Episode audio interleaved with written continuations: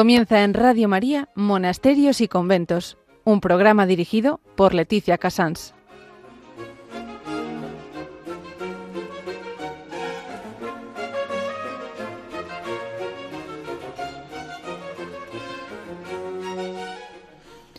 Muy buenos días a todos nuestros oyentes. Son las 11, las 10 en Canarias. Estamos en Radio María y comenzamos Monasterios y Conventos. Eh, como no podía ser de otro modo, ante estos días en que toda España celebra la Inmaculada Concepción, vamos a hablar eh, de la Inmaculada Concepción natural, pero desde los ojos o desde los escritos de la venerable María de Ágreda. Todo el programa va a ser un poco dedicado a ella. Después vamos a hablar como noticia con el obispo de Soria Osma, que nos va a comentar cómo ha sido un viaje mm, que les reservo la sorpresa a Roma para dar, para dar un paso adelante en el tema de María de Ágreda, la beatificación de la venerable. En historia vamos a hablar con la priora mm, del monasterio de Ágreda, que es su comunidad, que tantísimo ha estudiado y tantísimo se ha mm, realmente sacado adelante eh, la vida de la, de la venerable María y también lo mucho que está ayudando al resto de la orden a dar a conocer esta preciosísima mm, perla que tenemos guardada en España. En Hora et Labora, como ya saben que a partir de ahora yo ya no hablo de ningún monasterio específico, vamos a hablar con Contemplare, la organización que mm, va, hace esa lucha que lleva especialmente ahora que se acerca Adviento, de ir vendiendo productos de monjas para Navidad. Ellas ayudan a muchísimos monasterios y una vez más vamos a hablar con Alejandra Salinas, mm, que es la directora, que lo lleva muy bien. Este es el programa de hoy con toda la ilusión de sacar adelante, desempolvar este precioso tesoro que tenemos en España.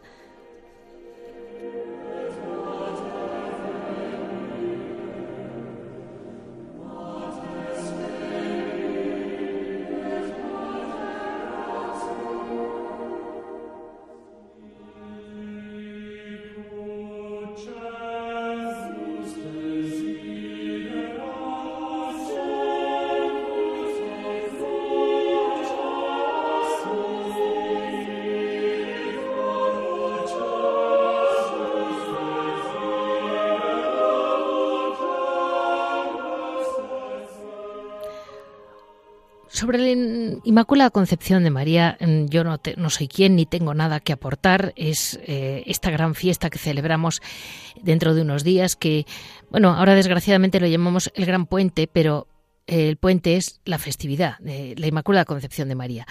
Eh, una vez más, hago apoyo, hago hincapié en que fue realmente España eh, la nación donde la Virgen María quiso que tuviéramos claro que su Inmaculada Concepción estaba, era, era real. Entonces, eh, ahí se funda en esos momentos la, Orden de la Inmaculada Concepción por Santa Beatriz de Silva. Y yo querría, de algún modo, por si hoy en día como se discuten tanto estas grandes verdades, como si fueran opinables o pues si fueran pues eh, adjetivos bonitos. Yo querría que quedara claro eh, a través del libro que se llama La mística ciudad de Dios, escrito por la Madre María de Agreda, que es mi papel defender su su su este gran dogma a través de la humildad de una monja, de una santa que recibe esa inspiración. Y ella dice dos cosas muy, muy santas.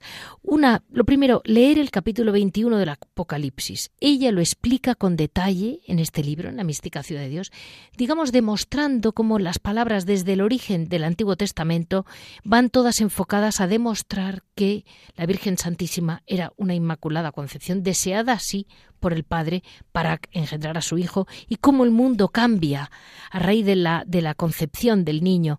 Eh, todo esto profundizado por ella y dicho de un modo eh, sencillo y al mismo tiempo mm, que no mm, inabordable casi. Pero es sencillo, se entiende.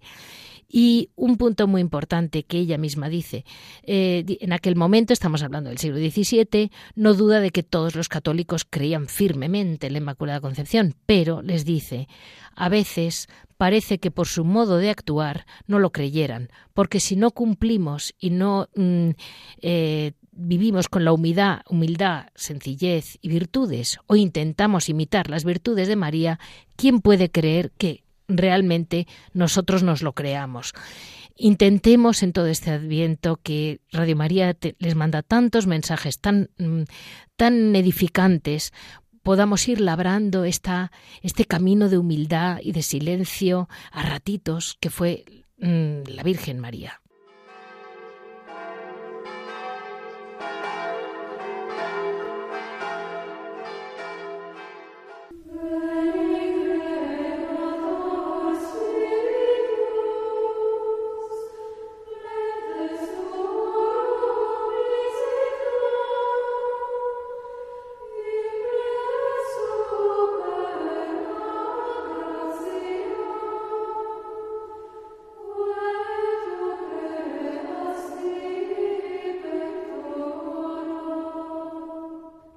Hoy tenemos como, además de la gran noticia que les tengo que dar, es que eh, está con nosotros Monseñor Abilio Martínez, eh, obispo de Osma Soria, o el burgo de Osma Soria, que tiene, ha tenido la, pues el detalle de dejarnos un hueco para este programa, para realmente apoyar esa gran santa que tiene en el obispado, bueno, no en el obispado, entre su rebaño, vamos a llamarlo así. Eh, acaba de ocurrir en Roma, una, el Papa Francisco, la Pontificia Academia Mariana Internacional, ha celebrado el Congreso en, base, o sea, sobre la Venerable María de Ágreda. Esto fue el día 16, pero mm, debe de ser que me llegó la noticia y por supuesto no, no he querido dejar pasar esto porque para mí ha sido una emoción enorme saber que el señor obispo de Osma Soria ha ido para allá, porque realmente siempre que un obispo respalda, eh, cuando esto dan pequeños escalones, ¿no? porque llegar a la beatificación de un caso empolvado, como es el caso de la Madre María de Agreda, era difícil. Y se lo agradezco enormemente yo y muchísimos devotos. Muy buenos días, mm, Monseñor Abilio. Hola, muy buenos días para, para todos y especialmente para usted que dirige este programa. Buenos días. Mire, Monseñor, en este programa, Monseñores, Monasterios y Conventes, hemos hablado muchas veces sobre la María de Ágreda, pero la realidad es porque eh, yo cuando la descubrí, entre comillas, entre que vi aquellas cuatro paredes tan humildes, aquella casa que había sido su casa familiar, que no era tampoco un gran monasterio impactante, y dije, pero bueno, eh, ¿qué tenemos? ¿qué tenemos aquí? Y se lo dije a la madre Vianney, la priora.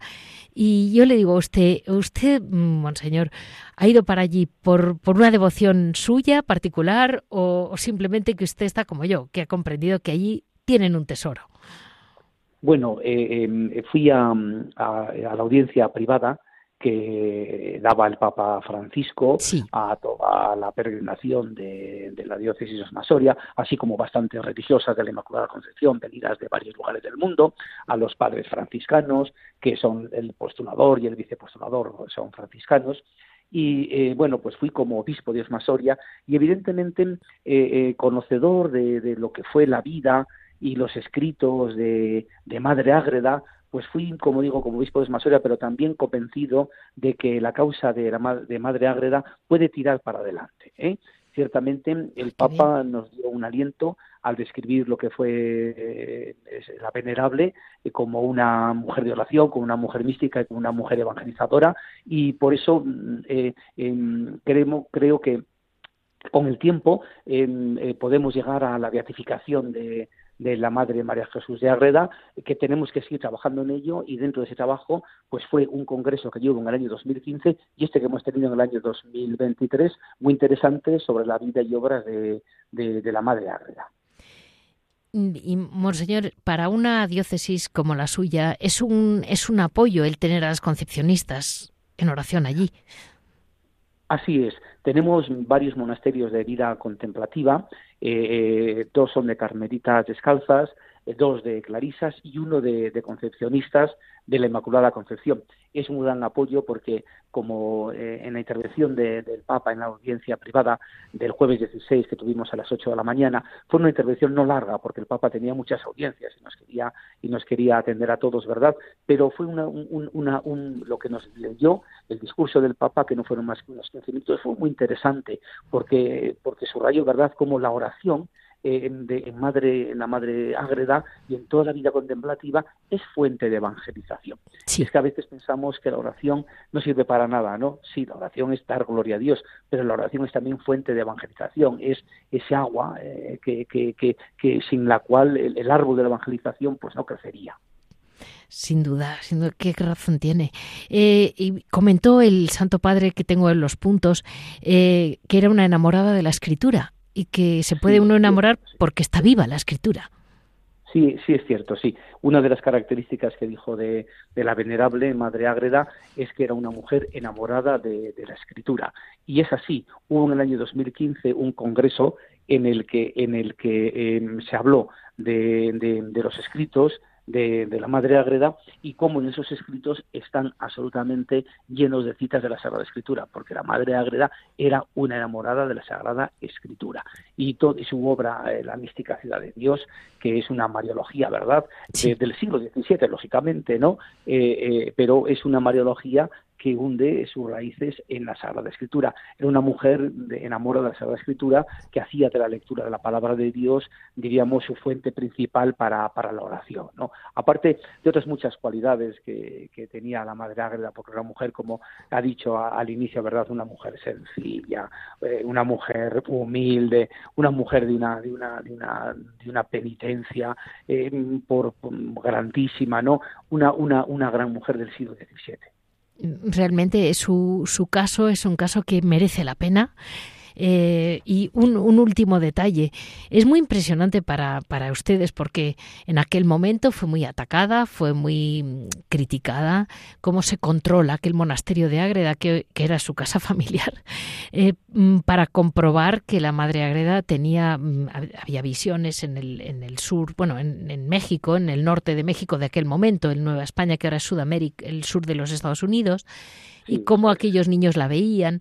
Y hay veces que cuando el Señor escoge un alma, eh, además de su grandeza personal y lo que ella respondía, todo lo que sabía y podía, es impresionante cómo el Señor quiso hacer de esta mujer una misionera. Eso es. Ahí eh, es cierto que que, eh, la bilocación de la Madre Agreda pues ha sido muy criticada. Pero hay que decir, en honor a la verdad, que la madre Agreda nunca dijo que ella había estado, o sea, que no se puede atribuir a una alucinación de ella, ni mucho menos, sino que la vieron allí. ¿eh? O sea, que, que, que, María Jesús de Agreda no era una mujer que se le fuera la cabeza para entendernos, ¿no? Mucho menos. Pero, pero efectivamente, la, la vieron allí. Aquellos decían, nos ha, nos, ha, nos ha evangelizado, nos ha anunciado el Evangelio una, una mujer vestida de azul, la dama azul, ¿no? Entonces, eh, eh, eh, es, es, una forma de evangelización que subrayó, que subrayó el Papa, ¿verdad? Es decir, es, es, un don de, cómo desde la oración y desde el misticismo también se puede evangelizar. Y de hecho, la Madre Agreda, pues evangelizado a aquellos indios humanos que, que, que, siguen guardando pues ese recuerdo toda, hasta ahora, ¿no? De, de, la evangelización de, la Madre Ágreda. Y así eh, vinieron una familia de humanos, vestidos de indios humanos, eh, vestidos con, con, los trajes de, aquella época, y he de decir que que a una de las chicas que vino, eh, Herdy, eh, vino Ágreda un poquito antes de la pandemia, pudo ser en el año 19, y, y recibió el bautismo de mis manos la confirmación y la Eucaristía, toda la intención cristiana, una chica ya con sus 20 años y que llegó, pues bueno, pidiendo una intercesión de la Madre Ángela y, ahí está ella, viva, gracias a Dios, y porque parece que esa intercesión que ella pidió, pues la Madre Ángela se lo ha concedido, no es que yo vea milagros por todos los sitios, ni mucho menos, ¿no? Pero, pero ciertamente la Madre Ángela tiene milagros, tiene milagros ya muy, muy reconocidos y muy contrastados, ¿eh? O sea, eh, estamos eh, intentando eh, que que eh, la causa de la madre agreda se saque verdad de donde esté para ver mm, eh, pasar a lo que es el milagro porque ella tiene tiene milagros ¿eh? y además muy contrastados.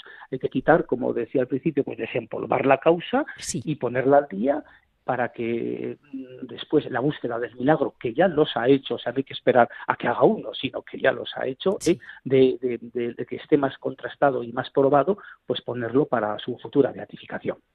Muchísimas gracias, no le quitamos más tiempo y mm, seguimos adelante mm, de su mano, de la mano de la diócesis, todo lo que podamos sacar adelante, usted nos lo pide. Porque aquí siempre tendrá un eco. muchas gracias por, por, por, la entrevista y todos trabajamos para la causa de la madre de Muchísimas gracias. Muchísimas gracias. Hoy hemos podido, hemos tenido la gran oportunidad de hablar con el obispo de Osmasoria, Monseñor Abilio Martínez, y muchísimas gracias por haber estado con nosotros, porque realmente cuando la Iglesia va toda unida, eh, algo hay. Estamos todos juntos.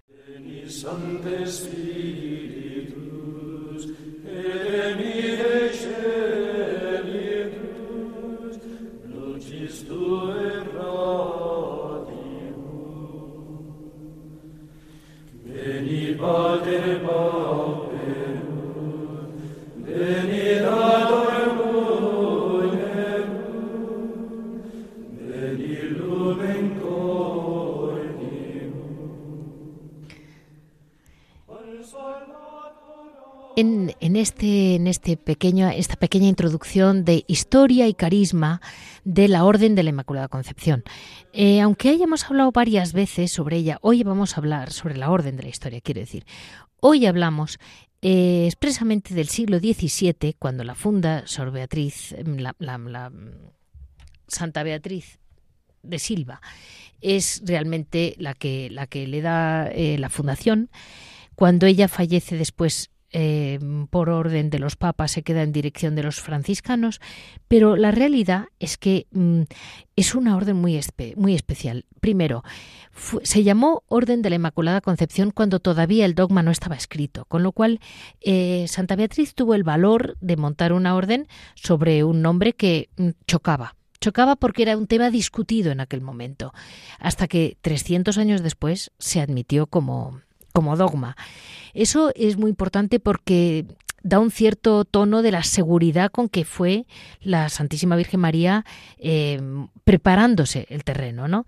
Eh, se abre, se empieza la orden, va poquito a poquito y mm, va dando como pasos de gigante en aquel siglo XVII profundamente mariano español.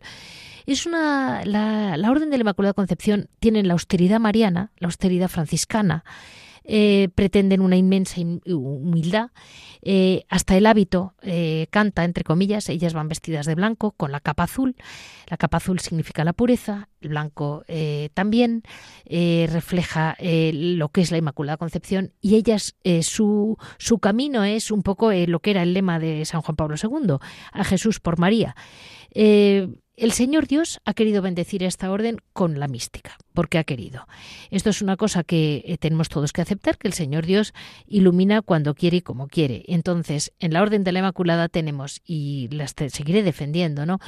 Tenemos a la Madre María de Ágreda, que es de la que hoy hacemos un programa más o menos especial, em, el Sor Ángeles Orazu, Sor Patrocinio, en Madrid, y tenemos también en Hispanoamérica, además de las Beatas Mártires. Em, es impresionante porque hay otras venerables de la orden, que están em, la Madre Mercedes, que hablamos en agosto con ella, eh, o sea, con su monasterio.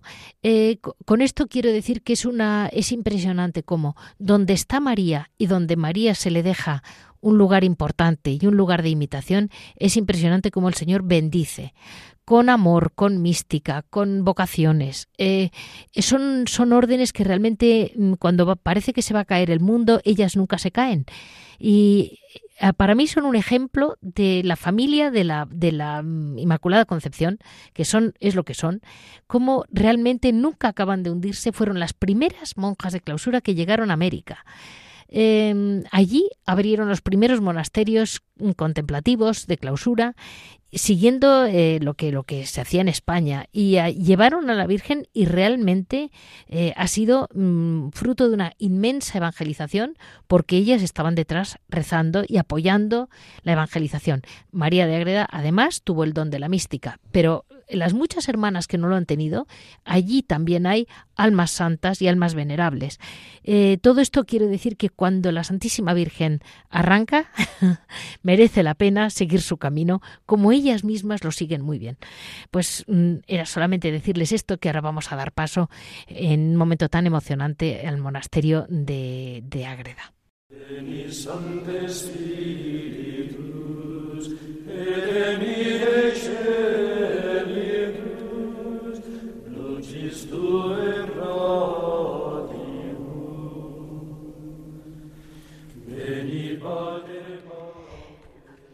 Hoy hablamos, eh, quizás podemos decir que un día más, pero nunca es un día más, con la Madre Vianney. Madre Vianney es la Madre Priora del monasterio de Ágreda, que hoy por hoy es la priora que representa, bueno, la que está en el lugar donde estuvo en su día eh, la Madre María Jesús de Ágreda, la Venerable María de Ágreda. la Venerable María de Ágreda he hablado varias veces con la Madre Vianney desde que desempolvamos los primeros papeles que he encontrado el programa en el 2014 o 15, eh, ahora viene de estar en Roma porque va dando un paso adelante. El Santo Padre, el Papa Francisco, eh, les ha recibido. Además de toda la... luego ya hemos hablado con el señor obispo y ya hemos comentado lo que fue, pero eh, realmente para ellas es muy emocionante porque mm, han salido, han podido ir a Roma, han podido estar en audiencia con el Santo Padre y digamos que quería decirle como no sabía muy bien mm, cuatro preguntas a, la madre que siempre tiene tan calcado. Ella allí tuvo que dar una charla, vamos a llamarlo así, sobre la devoción de María de Ágreda hoy. Cuéntenos, madre, hoy cuál es la devoción en España, la Madre María de Ágreda. La llamo de modo popular, la Madre María, Sor María Jesús, Venerable María Jesús de Ágreda. Bien, eh, bueno, el, bueno, muchas gracias por invitarnos al programa. Eh, pues mira, la devoción de Sor María de Jesús de Ágreda, pues la verdad que está, eh, no ha decaído, no ha decaído, al contrario, este va aumentando. Eh, pues en, de aquí de España, pues vienen, eh, suelen venir peregrinaciones de diferentes partes de, de España, también de Madrid, de Barcelona, de Valencia, eh, han venido también de Murcia, de diferentes partes, no solamente peregrinaciones, también viene diferentes personas. Y bueno, también eh, recibimos también del extranjero, la última que hemos recibido ha sido de Singapur, que ha sido muy curioso porque lo han descubierto a través del camino de Santiago. ¿no? Pues como Sor María narra la mística, la venida de carne mortal de, de la Virgen María a Zaragoza, pues bueno, habla de Santiago. Y realmente, pues mm, de Australia también han venido, de Eslovaquia, eh, donde han sacado una, una mística ciudad de Dios y un documental muy bonito sobre Sol María. La verdad que, pues, la devoción va, en aumento. ¿Y para qué vamos a hablar de México? que es su segunda patria donde nunca estuvo, pero donde ella estuvo. Porque la Madre María de Agreda les recuerdo a nuestros oyentes que el Señor Dios le concedió el don de bilocación y por don de bilocación ella aparecía en México y ayudaba a los franciscanos. No es que fuera eh, a llamar la atención, ella preparaba a los niños, preparaba al pueblo y después llegaban los misioneros y se encontraban que el terreno estaba labrado, por ponerle un nombre. Y era y decían, "Ha venido la dama azul", que es como se la conoció y estuvieron en Roma representantes de los eh, de la de la, de la gente de los indios nativos de aquel momento, ¿verdad, madre? Sí, sí, sí, sí, sí. Bueno, en aquel momento pues era Nuevo México realmente, o sea, toda esa zona del sur de Estados Unidos hoy actualmente. y sí, estuvieron los indios humanos, también estuvieron los pueblos eh, de Isla Pueblo de Isleta, una representación eh, pues realmente fue maravilloso escucharles también a ellos, ¿no? Que tuvieron una pequeñita participación y fue muy bonito porque, bueno, ellos contaron cómo habían escuchado y habían mantenido, ¿no? Esa devoción eh, a Sor María de Jesús y que, bueno, ellos decían, eh, a mí no, no nos importa lo que digan los demás, pero para nosotros es santa, para, a nosotros nos nos ha llevado la fe, que es lo más grande, ¿no? Que, o sea, y es lo que ellos reconocen, o sea, la fe, que es lo más grande, ¿no? Ah. Pues, no otra cosa, sino la fe. Ir recordando, madre, frases suyas, eh, conversaciones con usted, siempre ha sido usted la gran defensora de que realmente lo que era mm, Madre María de Ágreda era una gran enamorada de Cristo. Se enamoró y dijo a través de María, punto, ya está. Exactamente, sí, sí, sí. Fue una de las cosas que el Papa recalcó muchísimo, nos recalcó tres cosas, ¿no? El silencio, la mística y también la misión. Y todo partía precisamente de la oración y del encuentro con Cristo, ¿no? Y a él le gustó muchísimo, porque el título del, del, congreso era eh, que dimos era eh, Mujer enamorada de la Escritura, ¿no? Entonces, eh, ahí nos decía el Papa, o sea, cómo es ese contacto con la Escritura y la oración lo que nos hace conocer verdaderamente a Jesucristo y de ahí amar, ¿no? Amar, amar a los otros, amar a los demás, ¿no? Y que fue esa fuerza la que el Señor le concedió a Sor María para, evangelizar, ¿no? Y para cumplir esa misión de llevar al mundo y a los más pobres este eh, el amor de Cristo. Y madre, una cosa, el libro más conocido de ella, los escritos más el escrito más conocido es La mística ciudad de Dios, que les recuerdo a nuestros oyentes que fue un libro que ella escribió dictada o de un modo mm, así es como lo, nos lo cuenta la tradición por la Santísima Virgen María, eh, como, como ha hecho con otras santas, pero lo quiso con ella. Eh, ella, digamos, narró su vida eh, toda dictada. Y después mm, también tiene otros dos libros importantes, que es El Jardín Espiritual, mencionaba usted hace unos años conmigo, y La Escalera para la Reflexión. ¿Algo así, madre? Eh, sí, el Jardín Espiritual, el nivel del alma, y el otro es La Escala para subir a la perfección. ¿Eh? Eh, o sea, uno es la, perfección. la lucha de uno y otro es... sí. vale, y otro ya es la casi mística ya.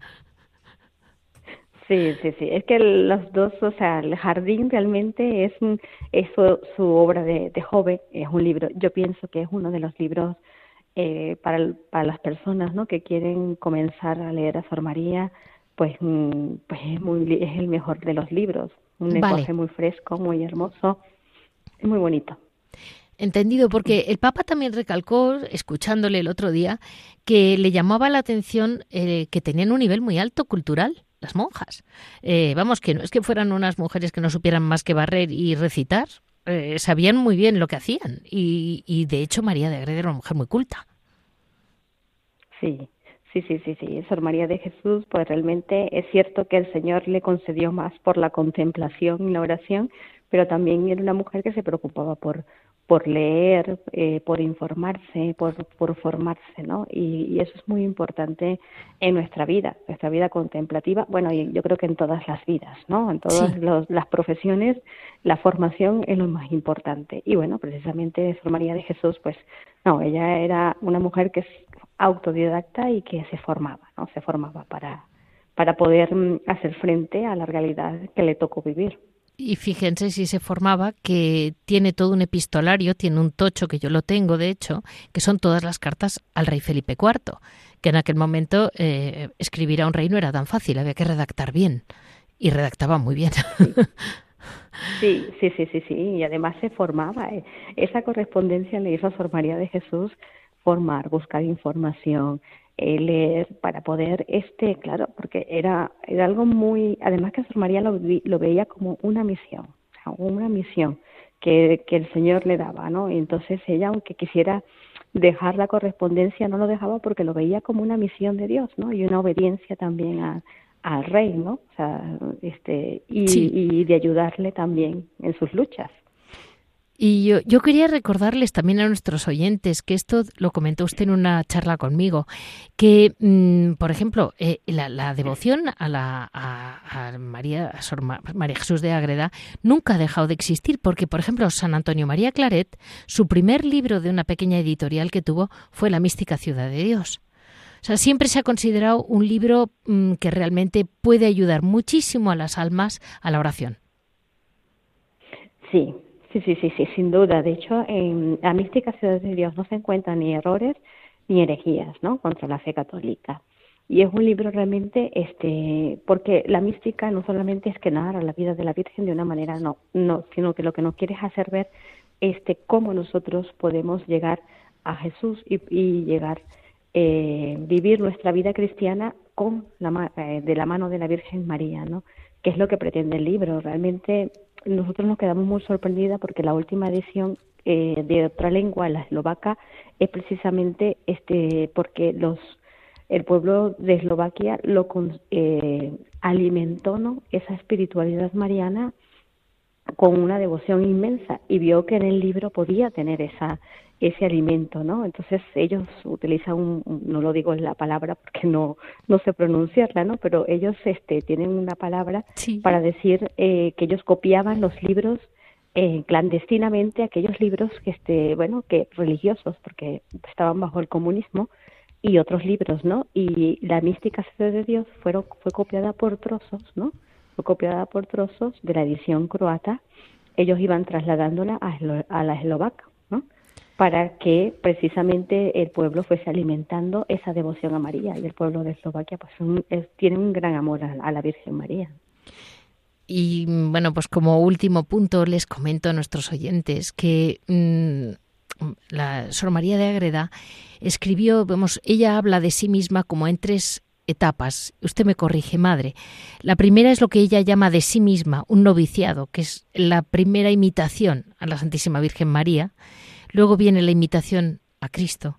Y luego va esa, esa meditación de ir superándose a sí misma, de entrega de sí misma total, hasta llegar a, pues, pues las, las eh, virtudes extraordinarias, ¿no? desarrolladas en, en, respuesta a lo muchísimo que Dios le iba dando, ¿no? Eh, sí, Sor María de Jesús, eh, dentro de su etapa espiritual, vivió tres, lo que dice es tres noviciados. El primero, el noviciado de la Virgen, la imitación de la Virgen, el segundo, la de Jesucristo, el último, en la Trinidad, ¿no? vivir en la Trinidad. Y realmente, este, pues bueno, fueron eh, los tres, digamos que aunque eran tres noviciados y tres profesiones, eh, los tres vivían este, unidos, ¿no? Unidos. Entonces es muy bonito porque el noviciado primero la Virgen la admite como su discípula y luego pues Jesús no este se desposa con ella no realmente Sor María también vivió no ese matrimonio espiritual no con, con Jesucristo. Y pues bueno vivir en la seno de la en, en el seno de la Trinidad no porque también la Trinidad al final de sus cuando termina de escribir la, el libro de la mística ciudad de Dios le dice Dios no o sea los tres le dicen bien has escrito María de de, de, de, de, no, de nuestra madre, ¿no? Le dice Jesús, ¿no? Y entonces el padre le dice de mi hija directa y el hijo y el espíritu, bueno, le dice de su esposa, ¿no? Que entonces es muy bonito, es muy bonito esos tres noviciados que también de cierta manera todos estamos también llamados a vivir, ¿no? Por Quizás a lo mejor no con esa forma, pero todos estamos llamados a, a ser místicos, ¿no? Para ser místicos y de hacer de nuestra vida una mística, ¿no? Porque es convertir lo ordinario en nuestra y vivirlo con pasión, ¿no? Muchísimas gracias. Hemos podido hablar con la Madre Vianney, con quien, de paso, les comento a todos, eh, cuando ella llegó al monasterio apenas sabía mucho, ella conocía muy bien a la Inmaculada, por eso es una hija de la Inmaculada Concepción, pero realmente no tenía tanto, no estaba tan metida en la vida del, hasta que poco a poco, poco a poco se rehabilitó, un poco se desempolvó. Y ahora la, Pontificia Academia Mariana Internacional ha celebrado ese congreso eh, del Tratado de la Venerable, María de Ágreda, eh, el día 16 de noviembre en, en Roma, que es por lo que la madre ha estado allí y realmente es impresionante ver, madre, cómo se ha ido despertando con pura pasión sin que usted tampoco haya hecho ningún despliegue de sobre el asunto y cómo va eh, conquistando corazones. Eh, María Jesús de Ágreda y su monasterio, muchísimas gracias por estar con nosotros y desde, desde Radio María una vez más, por supuesto, aquí nos tiene para usted y para celebrar siempre y todos los días la Inmaculada Concepción. Muchas gracias.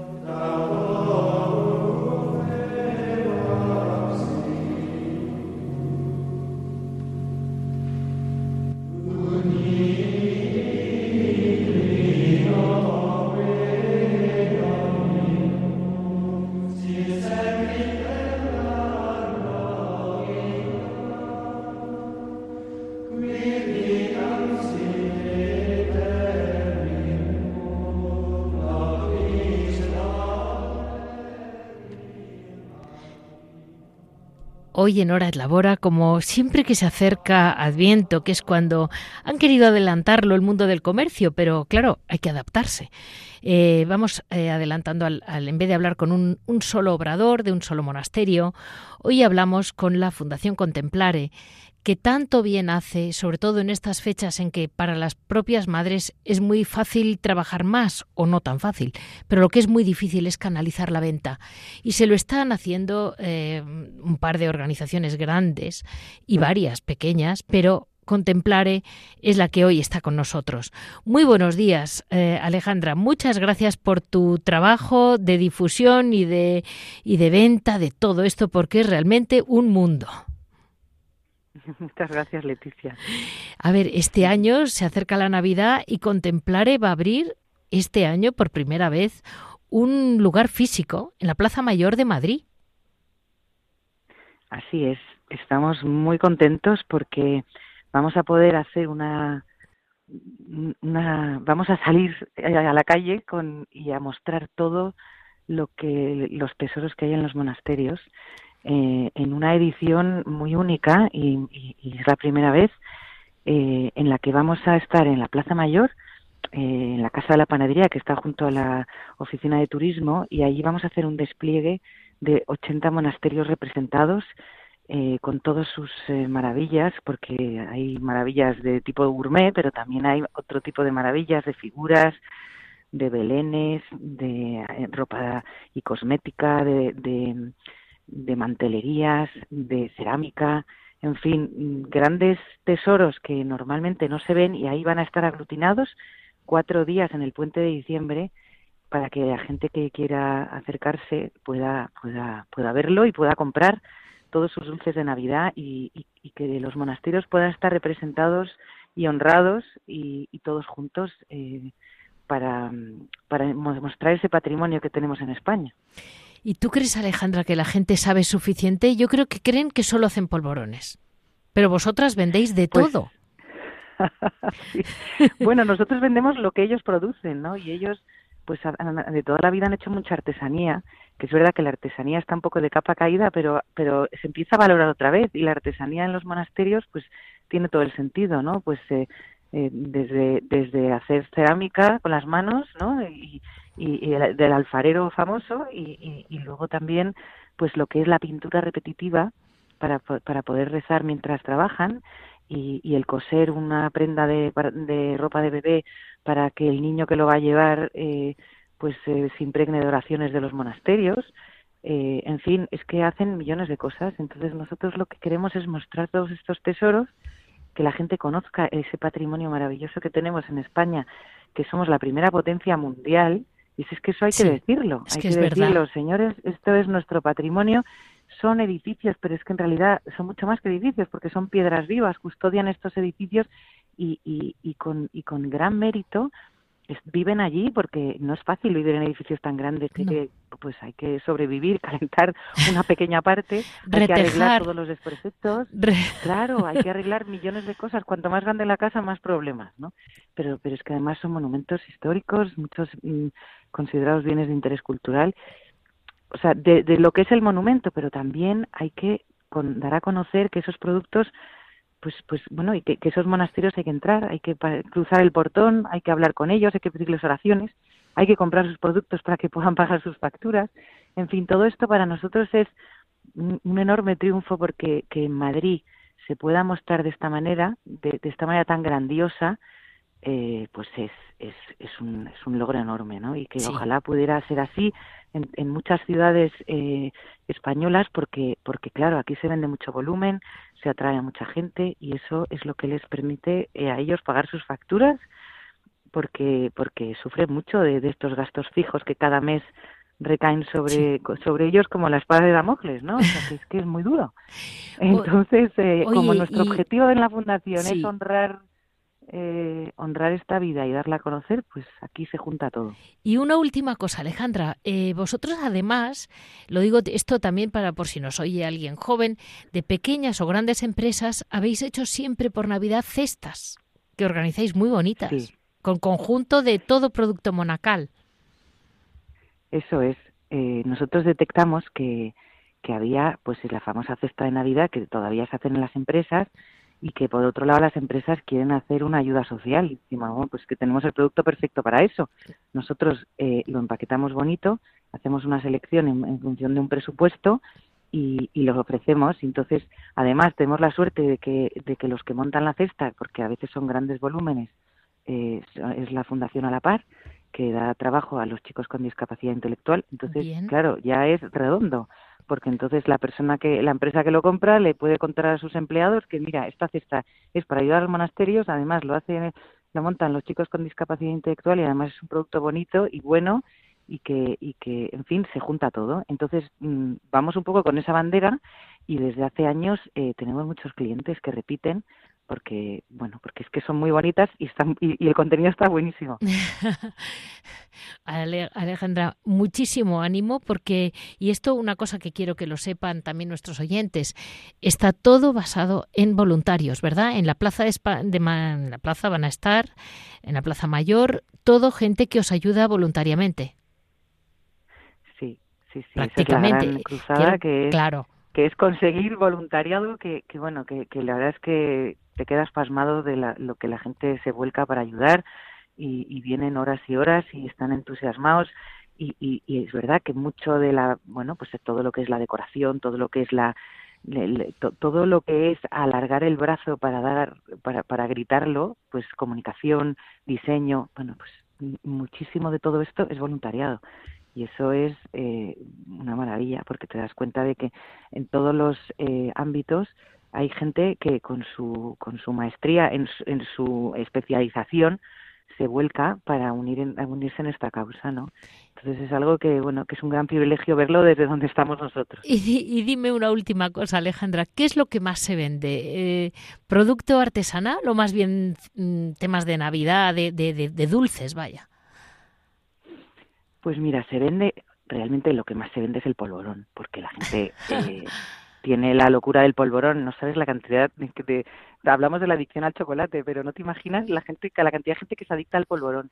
Eh, polvorón hay en todos los monasterios y se vende muchísimo, pero luego también hay dulces con nombres muy muy particulares, ¿no? La hojaldrina, el, el, o sea, dulces que, que, que, que la gente viene con el nombre, con la tradición, con el nombre del monasterio porque es el que le recuerda a su abuela, porque tenían allí una amiga monja y a lo mejor pues eh, ya se ha perdido la relación, pero pero tienen ese recuerdo. Entonces, mm, yo creo que el dulce navideño es lo que la gente viene como como con gran emoción y como con gran tradición y, y, eso es algo que bueno que hay que perpetuar también también en los monasterios se venden productos empiezan a pensar que tienen que actualizarse entonces, esa es otra de las cosas que nosotros queremos fomentar, ¿no? decir, es muy importante tener el dulce tradicional, el dulce que tienes la receta que nació eh, en un convento, ¿no? Como es el polvorón, que dice, bueno, eh, pues en las clarisas de Estepa tienen el manuscrito eh, de, de, la primera receta, bueno, pues ahí lo tienen como un tesoro, pero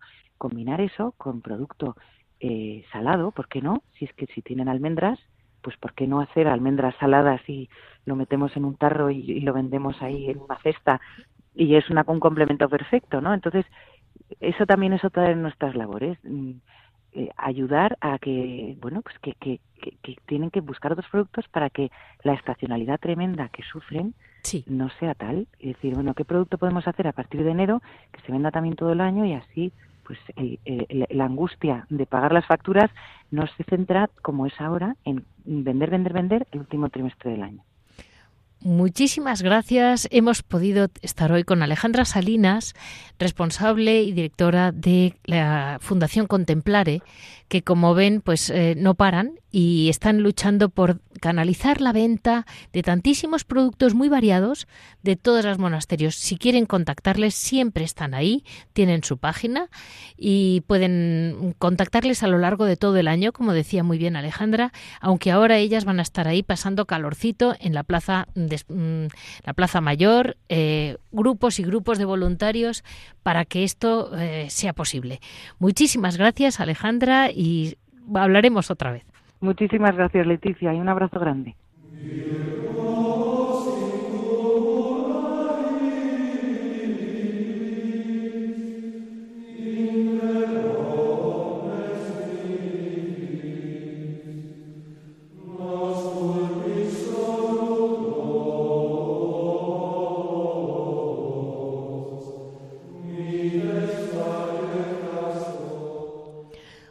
Hoy en Piedras Vivas estamos con Javier Onrubia, que una vez más me dirá lo que él quiera de cara a este adviento que empieza. Muy buenos días, Javier. Buenos días, Leticia, ¿qué tal? Pues mira, este programa especialmente dedicado a la Inmaculada Concepción, como no podía ser de otra manera. Claro. Y cuéntanos, Javier, estas, estas eh, órdenes que tú conoces tan de primera mano, que son anteriores a la, al, muy anteriores al dogma de la Inmaculada Concepción, estos órdenes medievales, eh, ¿cómo acoplaron enseguida la devoción a la Inmaculada, verdad? La verdad es que eh, cuando lo estudias un poquito en profundidad te das cuenta que la devoción a la Santísima Virgen es una constante en todas estas órdenes, pero desde el nacimiento. O sea, por ejemplo, los, los trapenses, eh, hasta hace no mucho tiempo, por ejemplo, si el monje que profesaba se llamaba Javier, si a partir de la profesión se llamaba Javier María.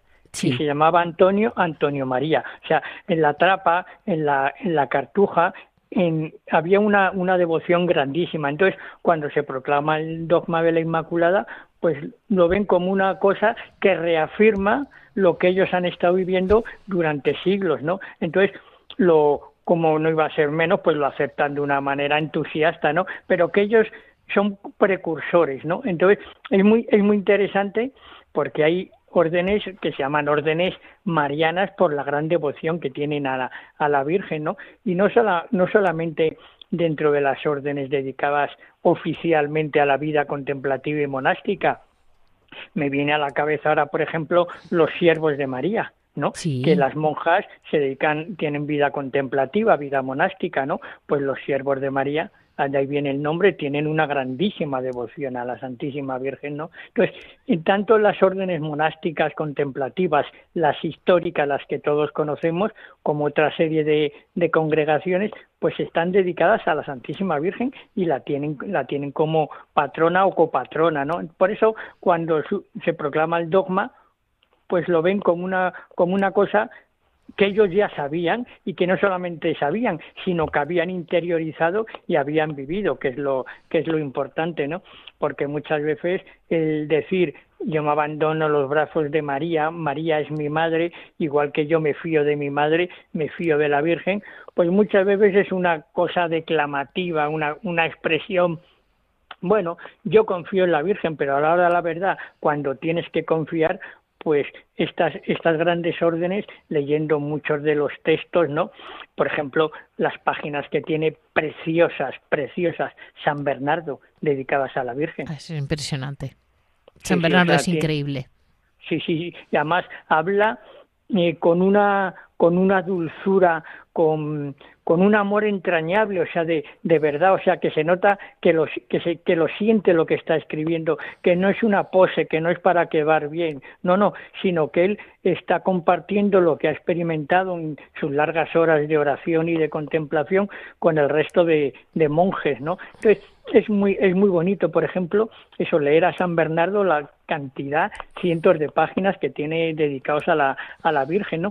En la cartuja también, aunque autores cartujanos son, son hay menos, ¿no? Y son menos conocidos porque escribían no tanto para el gran público, sino para edificación de los de los propios monjes y de los monasterios.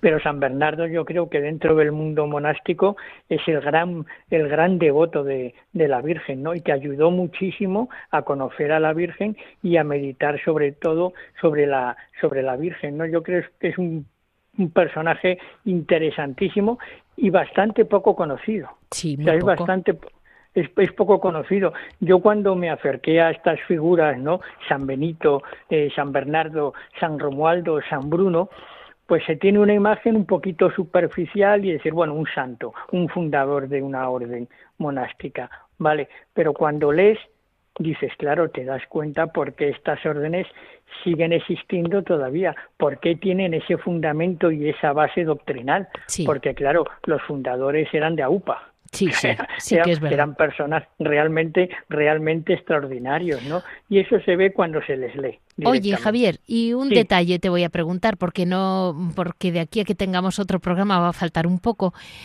¿Qué, hora, ¿Qué nos recomendarías tú? ¿Qué oración hacen los monjes básicamente? ¿Cómo preparan ellos el Adviento? Bueno, pues ellos como en cualquier otro tiempo litúrgico, o sea, lo, lo tienen tan interiorizado que ellos eh, esta, esta espera del nacimiento del niño Jesús, pues lo hacen como yo destacaría tres aspectos que me parece que son muy importantes.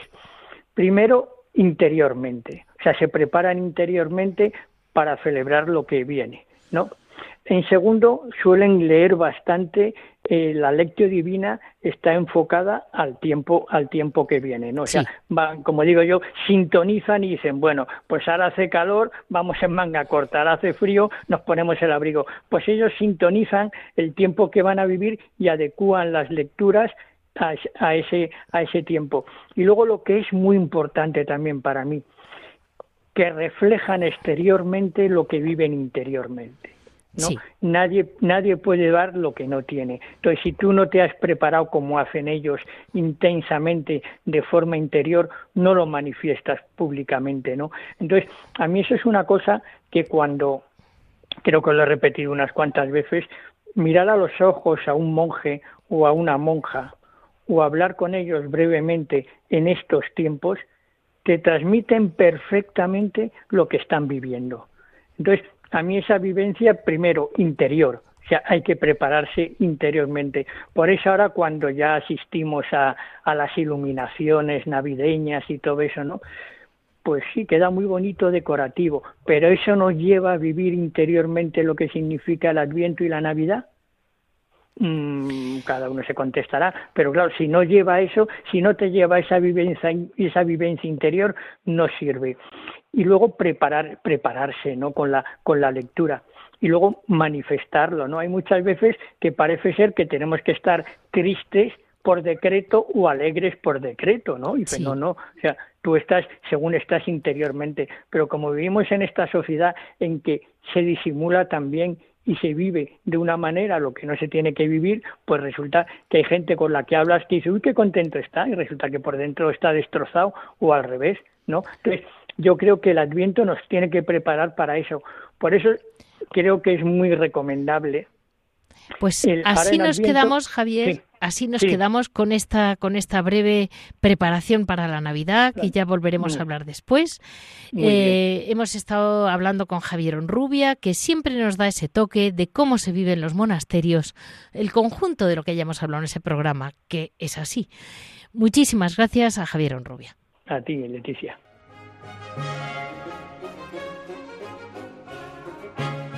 Este ha sido el programa de hoy. Para cualquiera que quiera comunicar con nosotros, pueden en monasterios y conventos arroba Se lo repito, monasterios y conventos arroba Si desean oír los programas, los tienen en la página de la radio www.radiomaria.es y en el apartado del podcast como Monasterios y Conventos.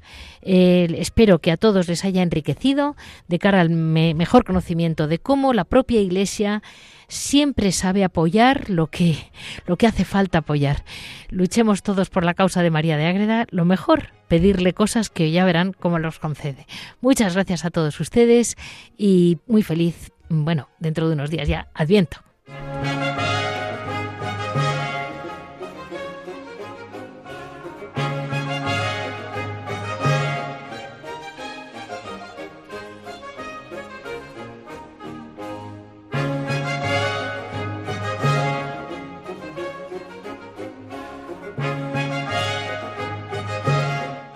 Han escuchado Monasterios y Conventos un programa dirigido por Leticia Casans.